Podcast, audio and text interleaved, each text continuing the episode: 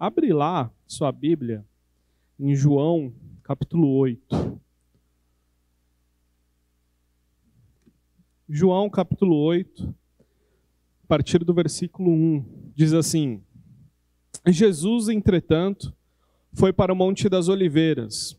De madrugada, voltou novamente para o templo, e todo o povo ia ter com ele, e assentado os ensinava.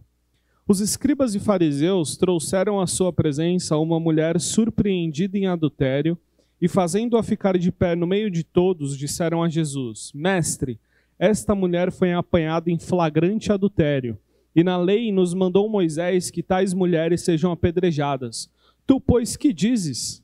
Isto diziam eles, tentando, para terem de que o acusar. Mas Jesus, inclinando-se, escrevia na terra com o um dedo.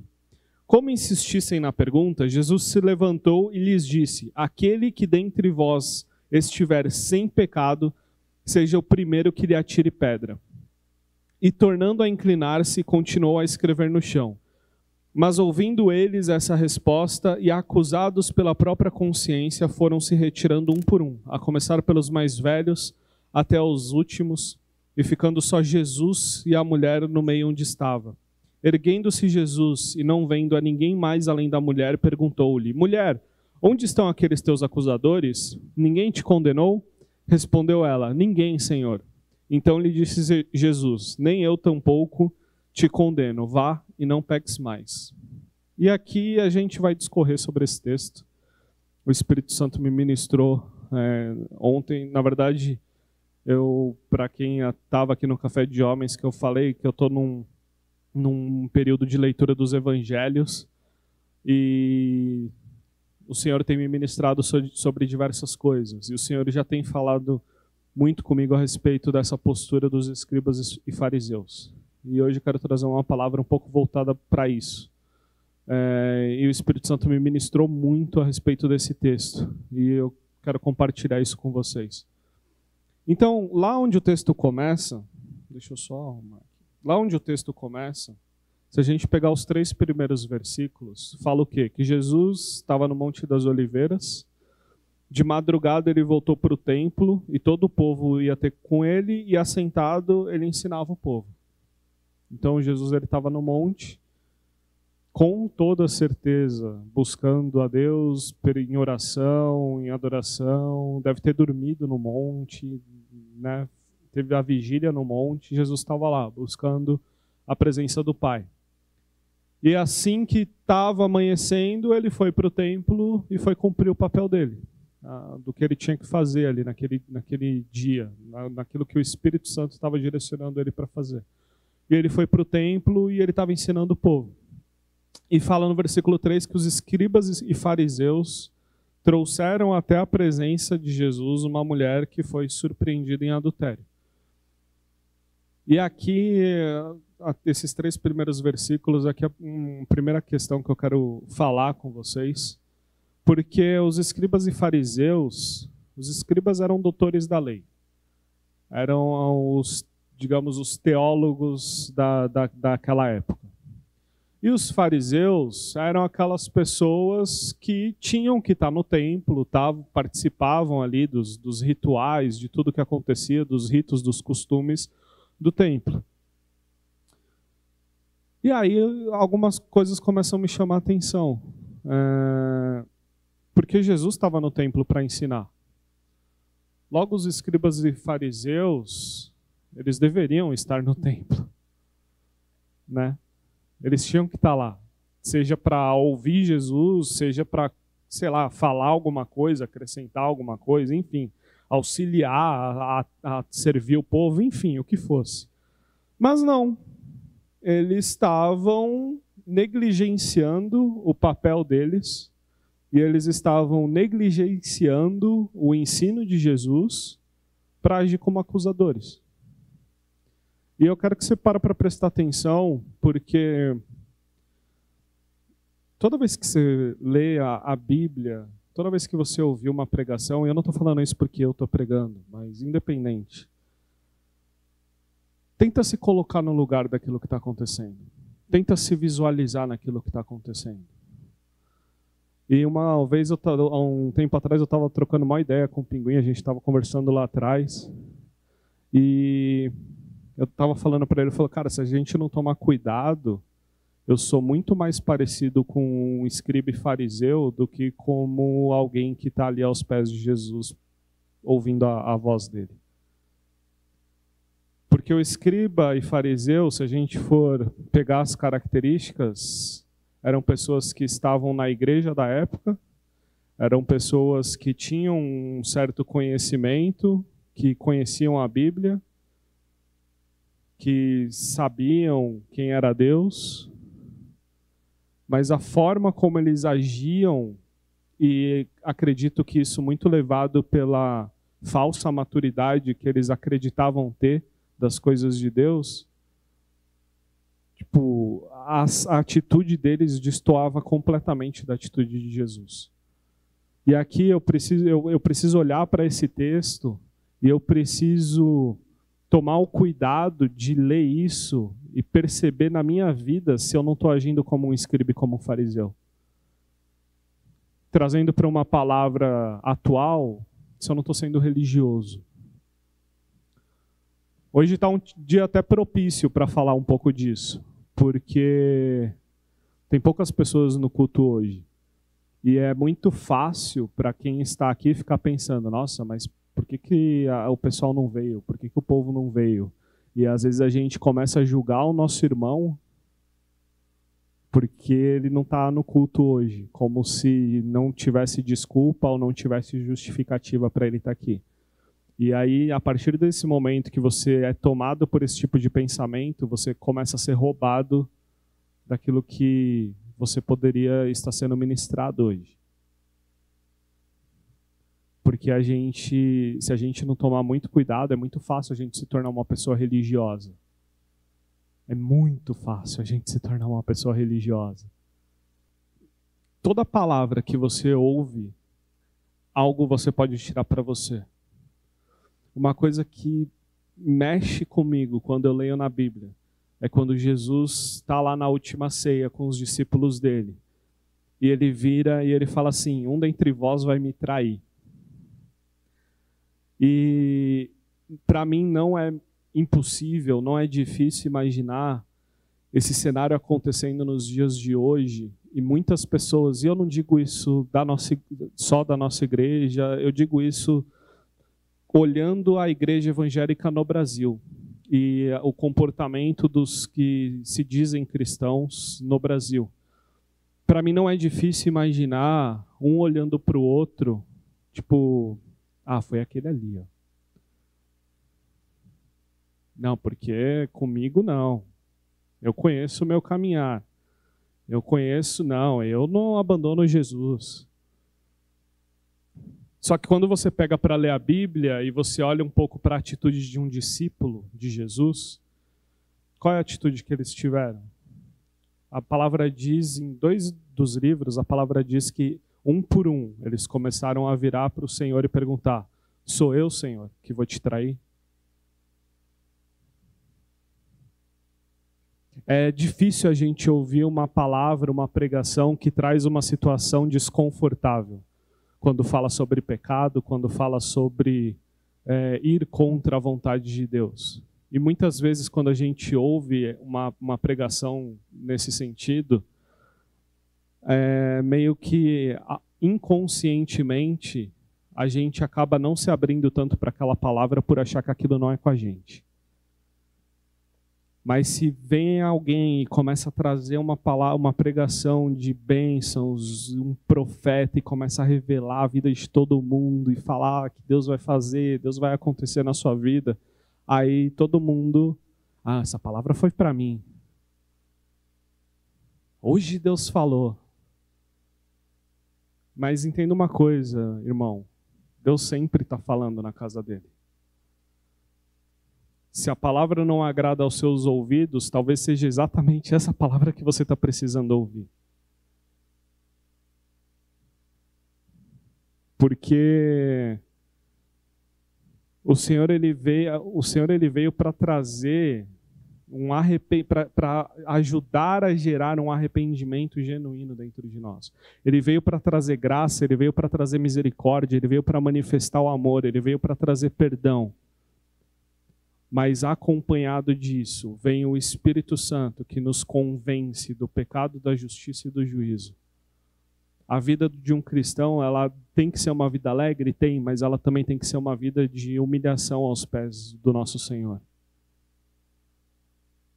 Então, quando eu começo a ler esse texto, eu tenho que tomar cuidado. Será que eu sou a pessoa, será que eu faço parte do povo que estava ouvindo Jesus falando, ou será que eu sou um, como um, um religioso que está mais preocupado se o meu irmão está pecando ou não, e não uma preocupação do tipo assim, ah, eu quero cuidar do meu irmão. Não, não, é mais assim, deixa eu colocar o holofote do erro em outra pessoa e não no, nos meus próprios erros, e não na minha própria religiosidade.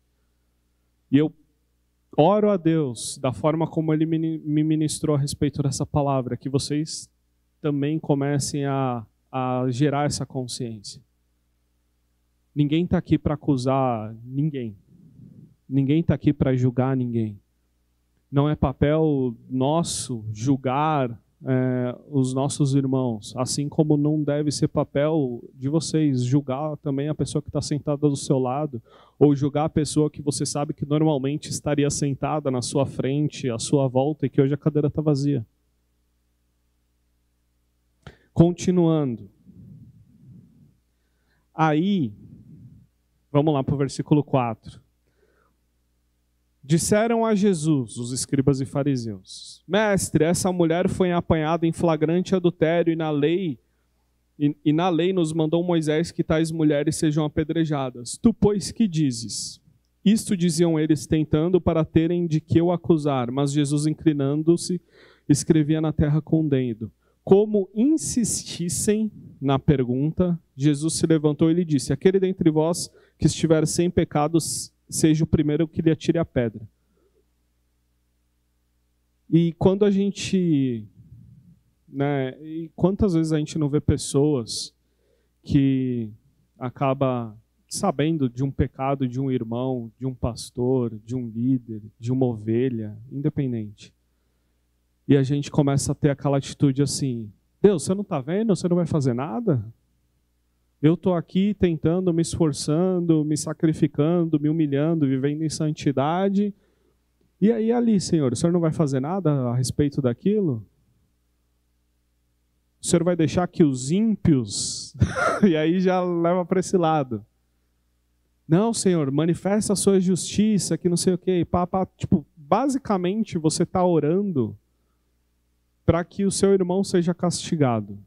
Às vezes você não está orando, mas às vezes aquilo que você pensa, a forma como você pensa, quando você fala assim, quando você ouve a falar sobre o pecado de, de um irmão na fé, e eu não estou falando só da nossa igreja, às vezes você ouve falar de cristãos, de irmãos na fé, na igreja brasileira, que caíram, que pecaram. E muitas vezes a nossa reação de pensar, ou se a gente precisar dar uma opinião sobre o assunto, é algo mais para que a, é, é, é mais expresso um desejo para que essa pessoa seja punida do que para que a graça de Deus se manifeste na vida daquela pessoa. Quem somos nós, né? Mas é difícil. E, e é justamente por isso que eu quero trazer essa palavra hoje. Porque é muito fácil a gente ter esse tipo de pensamento é muito fácil a gente julgar os nossos irmãos. Inconscientemente, você julga o seu irmão por causa de algo que ele fez, por causa de uma foto que ele postou, por causa de uma atitude que você sabe que ele teve, por causa de um pecado que você sabe que ele caiu. É muito fácil a gente julgar. E a partir do momento que você perde o seu tempo julgando o seu irmão, automaticamente você está deixando de ouvir o ensinamento de Jesus. Porque enquanto os escribas e fariseus estavam acusando aquela mulher, Jesus estava tentando ensinar o povo. Você percebe que não, você não é Deus, não tem como você estar em dois lugares ao mesmo tempo. Se você está acusando o seu irmão, Jesus não está nisso. Não tem como Jesus estar num cenário de acusação contra o seu irmão. Automaticamente, Jesus está em outro lugar ensinando e manifestando o amor e a graça dele. Se você está acusando, não tem como você estar tá aqui com ele. E é, a gente fica tão cego quando a gente se torna uma pessoa religiosa que a gente começa a achar que Deus não está fazendo nada. Porque a palavra diz que no versículo 7 eles começaram a insistir com Jesus, do tipo, e aí, Senhor, vamos? E aí vem Jesus e quebra né, todo o protocolo do, da religiosidade, não do cristianismo, porque a base do cristianismo, a forma como Jesus veio, ele veio para manifestar a graça. E aí lá no versículo 8 diz: E tornando a inclinar-se, continuou a escrever no chão. Mas ouvindo eles essa resposta e acusados pela própria consciência, foram se retirando um por um a começar pelos mais velhos até, ao, até aos últimos, ficando só Jesus e a mulher no meio que estava. E para mim, a forma como o Senhor falou comigo a respeito desse versículo, você vê quão duro era o coração desses escribas e fariseus. Porque Jesus vira e fala o quê? Ó, quem não tiver pecado, atira a primeira pedra. Ao invés desses caras se arrependerem e falar, não, o Senhor está certo, nos perdoa, a gente quer ouvir mais o que o Senhor tem para nos ensinar. A gente tem muito que aprender. O que, que esse versículo diz? Que eles começaram a ir embora. Acusados pela própria consciência, começaram a se retirar um por um. O orgulho é algo tão impregnado na vida de um religioso que mesmo quando Jesus dá um chacoalhão, dá um choque de realidade nessa pessoa, ainda assim, muitos preferem se afastar mais ainda de Jesus do que se humilhar e se arrepender e falar: Senhor, eu sou pecador, eu que sou pecador, me perdoa e me ensina a ser mais parecido com você. O quão difícil é. E de novo, eu peço que você tente se enxergar nessa situação. Quantas vezes o seu líder, o seu discipulador, o seu pastor, um amigo que veio te trazer um conselho, e é aquele tipo de conselho que fala assim: cara, você está errado. Você está em pecado.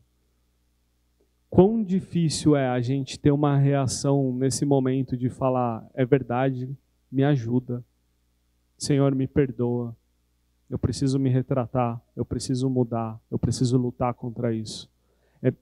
Cara, é tão fácil a gente se fechar. É tão fácil a gente virar as costas. É tão fácil a gente procurar outro profeta até achar aquele que vai falar aquilo que a gente quer ouvir. É tão mais fácil construir uma narrativa a nosso favor. Mas o reino de Deus, cara, o, o ponto principal para a sua vida do reino de Deus é para que você seja salvo. Todo o resto, a glória é dele. Se você tem que ser humilhado, se você tem que se expor, se você tem que confessar o seu pecado, se você tem que assumir que você está errado, não diz respeito a você. Não é você que tem que sair bem na foto. A glória não é sua, não é o seu nome que deve ser honrado. É Ele. E eu quero que você traga isso para a sua vida. Porque para um cristão, a vida dentro da igreja e a vida fora da igreja, ela tem que ter, ela tem que, os atos têm que serem os mesmos.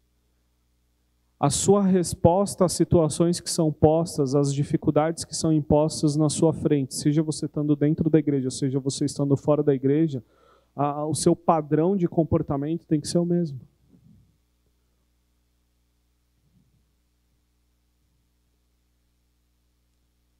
Palavra, eu não lembro, eu sei que é lá perto do final. A palavra diz assim, acho que é em Apocalipse, não lembro. Me perdoem se por, por não lembrar, mas a palavra diz assim: era melhor você ser quente ou frio, mas porque você é morno, ou seja, porque em horas você é quente, em horas você é frio, ou, e aí você fica nessa mornidão, eu te vomito. Nojento, né? Mas é isso. Porque o morno, e aí trazendo para nossa realidade, ele traz, ele traz justamente essa simbologia, que é, uma que é a pessoa que em um momento ela está pensando uma coisa, em outro momento ela está pensando outra. Em um momento ela está com Jesus, em outro momento ela vira as costas para Jesus e se afasta dele.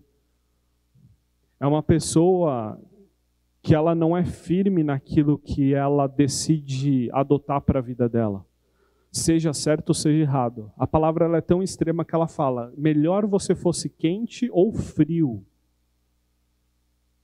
Porque um cara que é frio, uma pessoa que é fria, quando ela tem um encontro verdadeiro com Deus, cara, esse cara se arrepende. Agora, um morno, ele acha que está tudo bem. E um morno é um religioso um, o, o, religioso, normalmente, ele não é frio, ele é morno. Porque ele, ele, ele tem esse conhecimento das coisas de Deus e ele acha que ele está certo, ele acha que ele tem razão, ele acha, ele dá todos os argumentos, ele dá todos os versículos para para embasar o ponto dele, para embasar o argumento dele. E quando eu li esse versículo, que eu vi que, que, o Espírito Santo me levou a prestar atenção na atitude que esses escribas e fariseus tiveram, eu falei, cara, eu não posso ser assim. Senhor, me ajuda a não ser assim que quando eu for confrontado pelo teu amor, pela tua graça, pela tua realidade do Senhor manifestando isso na vida do meu irmão, que eu não seja essa pessoa que me afaste da sua presença, mas pelo contrário, que eu fique feliz por estar vendo a sua graça, o seu amor, a sua misericórdia se manifestando na vida do meu irmão. Cara, que satisfação há em você ver uma pessoa ser destituída do seu ministério por conta de pecado. Que alegria há nisso.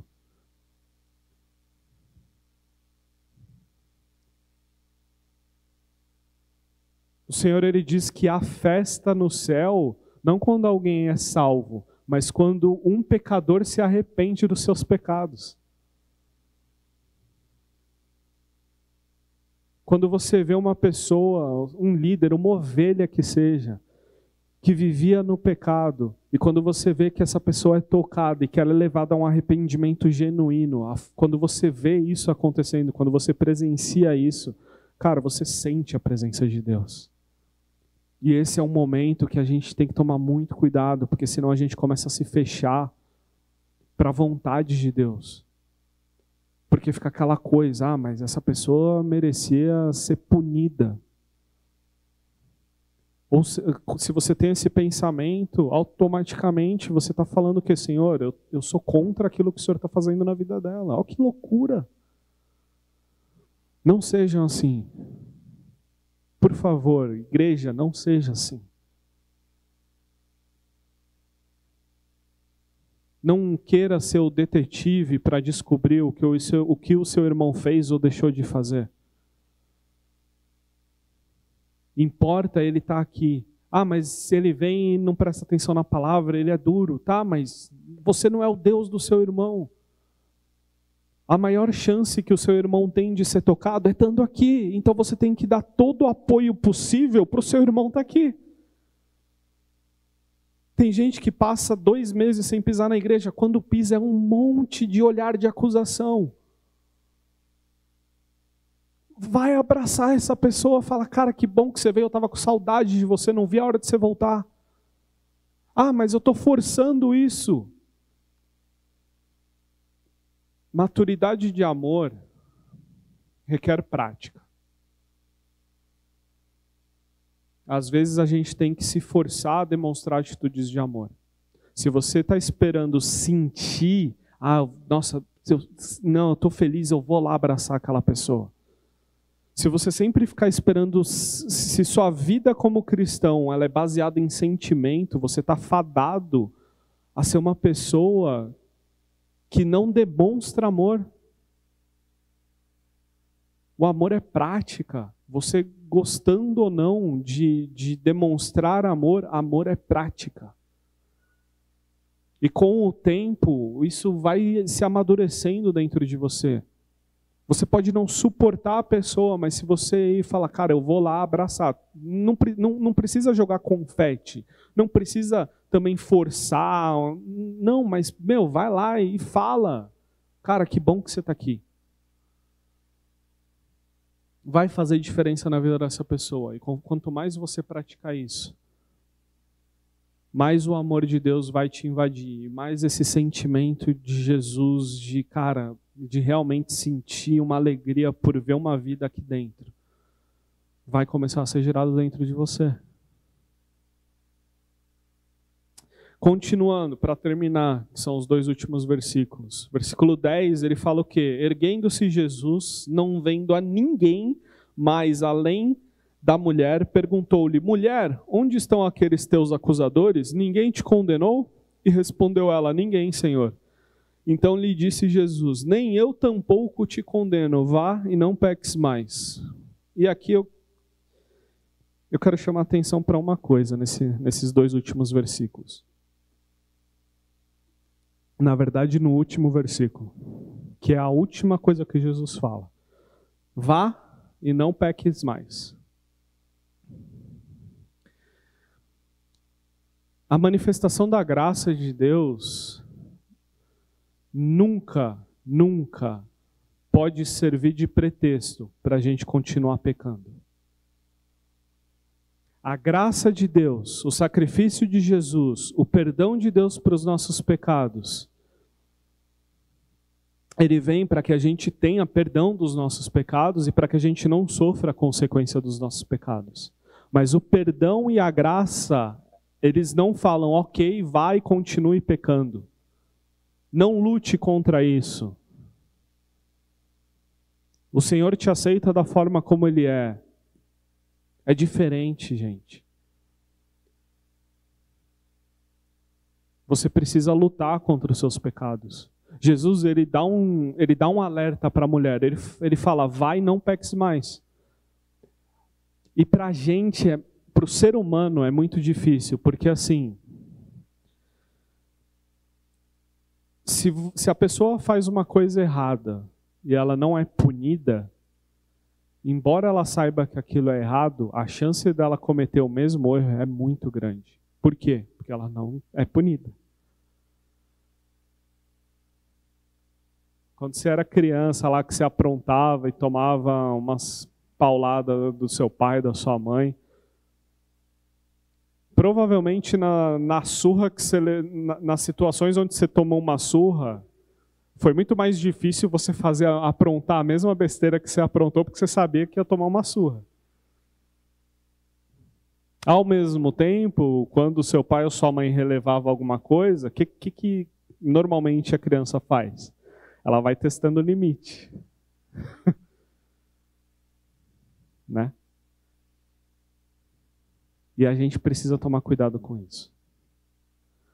A gente precisa entender que não é porque nós não fomos punidos, não é porque não veio essa condenação sobre os nossos pecados, que aquilo que, que Jesus não quer que a gente pare de pecar.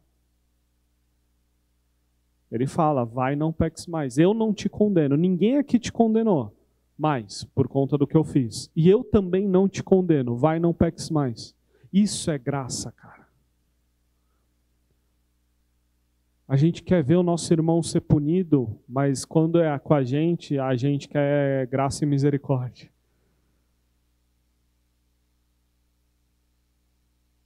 E a gente precisa também mudar essa atitude de que, cara, se eu receber graça e misericórdia, eu não posso isso tinha que constranger a gente mais do que uma condenação.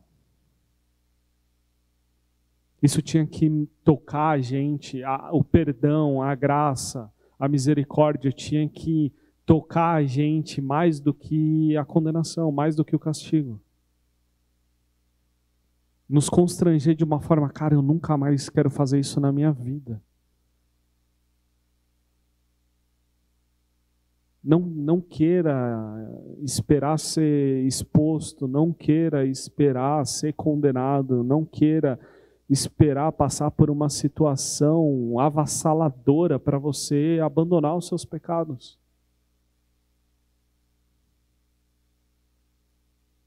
Esses escândalos que a gente vê, cara, é, são situações que muito provavelmente o Senhor já deu N, N condições para essa pessoa, N alertas para essa pessoa mudar, para essa pessoa. Quantas vezes essa pessoa já não deve ter ouvido, vai, não peques mais, mais do, do Espírito Santo dentro dela? Ah, significa que chega um ponto que Deus perde a paciência, vem e expõe a gente? Cara, muitas das besteiras que acontecem na nossa vida são consequência do nosso livre-arbítrio. Deus está no controle de tudo, mas ele não, é, é, cara, ele não, ele não controla a sua vida. Ah, agora você vai levantar o braço, agora você vai falar isso. Ah, não. Essas situações que acontecem, da, às vezes de escândalos, de, dessas que a gente vê de, de pessoas que, enfim, que veio à tona toda uma vida aí de depravação, de prostituição, de pedofilia e o que for, é porque esse cara ele insistiu tanto no pecado que em algum momento não dá para esconder. Em algum momento ele vai ser pego em flagrante.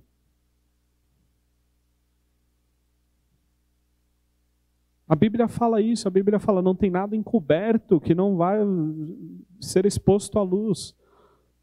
Então, a graça e a misericórdia, elas estão ali para nos dar esse alerta, mas saiba, e eu preciso ter essa noção também, cara, que se a gente insistir nos nossos pecados, em algum momento a gente vai acabar se, se expondo, não que Deus vai expor a gente. Então, eu preciso que você entenda isso. O Senhor, Ele quer sim que você pare de pecar.